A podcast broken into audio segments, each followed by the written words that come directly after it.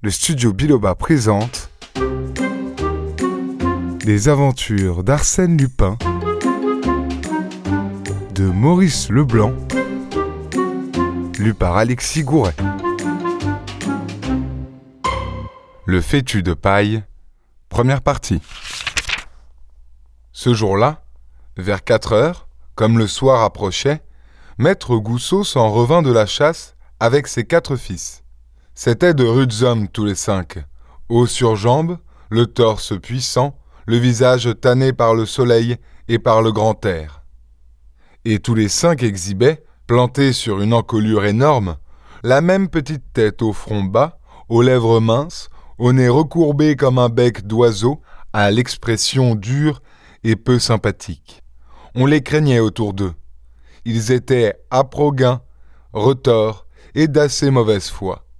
Arrivé devant le vieux rempart qui entoure le domaine d'Héberville, Maître Gousseau ouvrit une porte étroite et massive dont il remit, lorsque ses fils eurent passé, la lourde clé dans sa poche. Il marcha derrière eux, le long du chemin qui traverse les vergers. De place en place, il y avait de grands arbres dépouillés par l'automne et des groupes de sapins, vestiges de l'ancien parc où s'étend aujourd'hui la ferme de Maître Gousseau. Un des fils prononça. Pourvu que la mère ait allumé quelques bûches. Sûrement, dit le père. Tiens, il y a même de la fumée. On voyait, au bout d'une pelouse, les communs et le logis principal, et par-dessus, l'église du village dont le clocher semblait trouer les nuages qui traînaient au ciel. Les fusils sont déchargés? demanda maître Gousseau. Pas le mien, dit l'aîné. J'y avais glissé une balle pour casser la tête d'un émouchet, et puis. euh, Il tirait vanité de son adresse, celui-là. Il dit à ses frères. Regardez la petite branche en haut du cerisier. Je vous la casse nette. Cette petite branche portait un épouvantail resté là depuis le printemps et qui protégeait de ses bras éperdus les rameaux sans feuilles. Il épaula, le coup partit. Le mannequin dégringola avec de grands gestes comiques et tomba sur une grosse branche inférieure où il demeura rigide, à plat ventre, sa tête en linge coiffée d'un vaste chapeau de forme et ses jambes en foin ballottant de droite et de gauche au-dessus d'une fontaine qui coulait, près du cerisier, dans une auge de bois. On se mit à rire. Le père applaudit. Joli coup, mon garçon. Il commençait à m'agacer le bonhomme. Je ne pouvais pas lever les yeux de mon assiette quand je mangeais sans voir cet idiot-là. Ils avancèrent encore de quelques pas. Une vingtaine de mètres tout au plus les séparaient de la maison quand le père fit une halte brusque et dit Hein Qu'y a-t-il? Les frères aussi s'étaient arrêtés et ils écoutaient. L'un d'eux murmura Ça vient de la maison, du côté de la lingerie. Et un autre balbutia On, on dirait des plaintes. La mère qui est seule Soudain, un cri jaillit, terrible. Tous les cinq, ils s'élancèrent. Un nouveau cri retentit, puis des appels désespérés. Nous voilà Nous voilà proféra l'aîné qui courait en avant. Et comme il fallait faire un détour pour gagner la porte, d'un coup de poing, il démolit une fenêtre et il sauta dans la chambre de ses parents. La pièce voisine était la lingerie où la mère Gousseau se tenait presque toujours. Ah, crebleu dit-il en la voyant sur le parquet, étendue, le visage couvert de sang. Papa! Papa! Quoi? Où est-elle? hurla maître Gousseau qui survenait. Ah, crebleu! C'est impossible Qu'est-ce qu'on t'a fait, la mère? Elle se raidit et le bras tendu bégaya. Courez dessus Par ici, par ici! Moi ce n'est rien. Des égratignures. Mais courez donc! Il a pris l'argent! Le père et les fils bondirent. Il a pris l'argent vociféra maître Gousseau en se ruant vers la porte que sa femme désignait. Il a pris l'argent Au voleur Mais un tumulte de voix s'élevait à l'extrémité du couloir par où venaient les trois autres fils. Je l'ai vu Je l'ai vu Moi aussi Il a monté l'escalier Non, le voilà Il redescend Une galopade effrénée secouait les planchers. Subitement, maître Gousseau, qui arrivait au bout du couloir, aperçut un homme contre la porte du vestibule, essayant d'ouvrir. S'il y parvenait, c'était le salut. la fuite par la place de l'église et par les ruelles du village.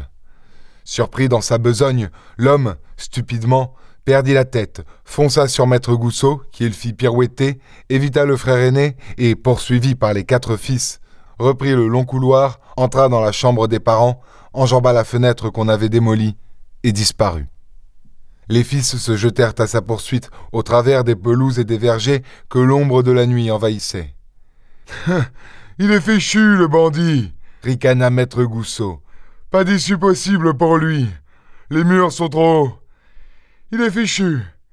Ah, la canaille Et comme ces deux valets revenaient du village, il les mit au courant et leur donna des fusils. Si ce gredin-là fait seulement mine d'approcher de la maison, crevez-lui la peau, pas de pitié. Il leur désigna leur poste, s'assurant que la grande grille réservée aux charrettes était bien fermée, et seulement alors se souvint que sa femme avait peut-être besoin de secours. Eh bien, la mère. Où est-il? Est-ce qu'on l'a? demanda-t-elle aussitôt. Oui, on est dessus, les gars doivent déjà le tenir. Cette nouvelle acheva de la remettre, et un petit coup de rhum lui rendit la force de s'étendre sur son lit avec l'aide de maître Gousseau et de raconter son histoire. Ce ne fut pas long d'ailleurs. Elle venait d'allumer le feu dans la grande salle et elle tricotait paisiblement à la fenêtre de sa chambre en attendant le retour des hommes, quand elle crut apercevoir, dans la lingerie voisine, un grincement léger. Sans doute, se dit-elle, que c'est la chatte que j'aurais laissée là. Elle s'y rendit en toute sécurité, et fut stupéfaite de voir que les deux battants de celle des armoires à linge où l'on cachait l'argent étaient ouverts. Elle s'avança, toujours sans méfiance.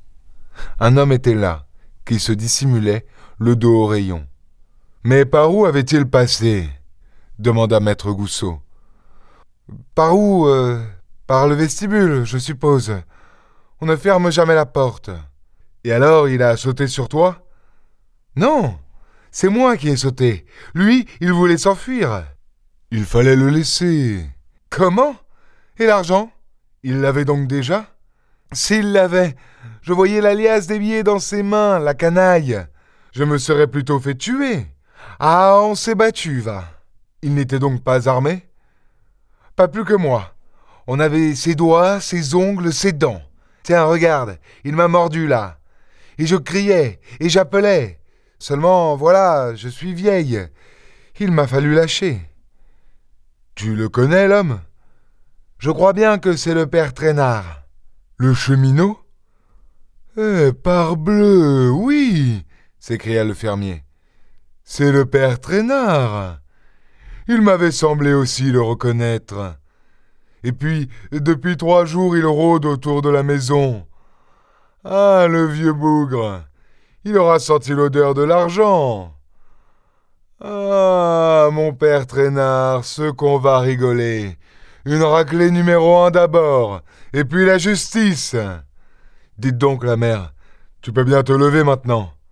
Appelle donc les voisins. Concours à la gendarmerie. Tiens, il y a le gosse du notaire qui a une bicyclette. Sacré père traînard. Ce qu'il détalait. Ah, il a encore des jambes pour son âge. Un vrai lapin. Il se tenait les côtes, ravi de l'aventure. Que risquait-il? Aucune puissance au monde ne pouvait faire que le cheminot s'échappât, qu'il ne reçût l'énergique correction qu'il méritait et ne s'en allât sous bonne escorte à la prison de la ville. Le fermier prit un fusil et rejoignit ses deux valets. Rien de nouveau? Non, maître Gousseau. Pas encore. Ça ne va pas tarder, à moins que le diable ne l'enlève par-dessus les murs. De temps à autre, on entendait les appels que se lançaient au loin les quatre frères. Évidemment, le bonhomme se défendait, plus agile qu'on ne l'eût cru. Mais, avec des gaillards comme les frères Gousseau. Cependant, l'un d'eux revint assez découragé et il ne cacha pas son opinion. Pas la peine de s'entêter pour l'instant. Il fait nuit noire. Le bonhomme se sera niché dans quelque trou. On verra ça demain. Demain? Mais tu es fou, mon garçon protesta maître Goussot. L'aîné parut à son tour, essoufflé, et fut du même avis que son frère. Pourquoi ne pas attendre au lendemain, puisque le bandit était dans le domaine comme entre les murs d'une prison? Eh bien, j'y vais s'écria maître Goussot. Qu'on m'allume une lanterne. Cette histoire d'Arsène Lupin est à suivre dans l'épisode suivant.